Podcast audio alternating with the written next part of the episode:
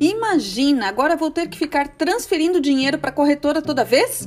Vou ter que entender aquela sopa de letrinhas? Ai, que medo de não ler alguma parte pequenininha do contrato e acabar perdendo dinheiro. Melhor continuar na poupança que é mais simples, rapidinho, já transfiro meu dinheiro para lá e já está tudo resolvido. Para investir bem, investir de verdade, é preciso primeiro de tudo quebrar alguns paradigmas. Carol Stange por aqui hoje para falar com quem odeia o tema investimentos.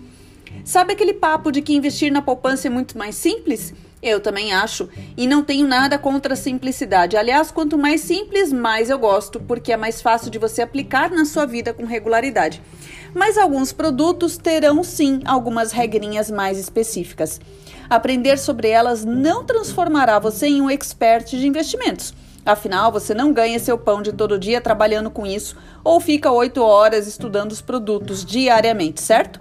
Mas será preciso sair da sua zona de conforto um pouquinho.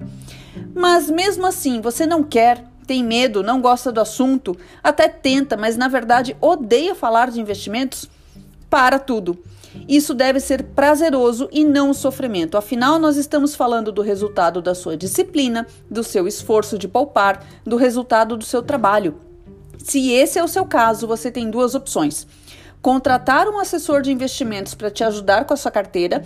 Lembre que ele precisa ser cadastrado na CVM ou contratar uma corretora de investimentos, que é uma instituição financeira especializada em investimentos.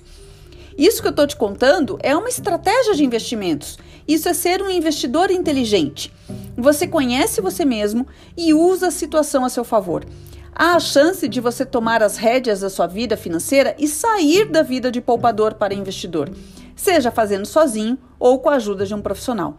O fato é que não tem mais desculpa, ok?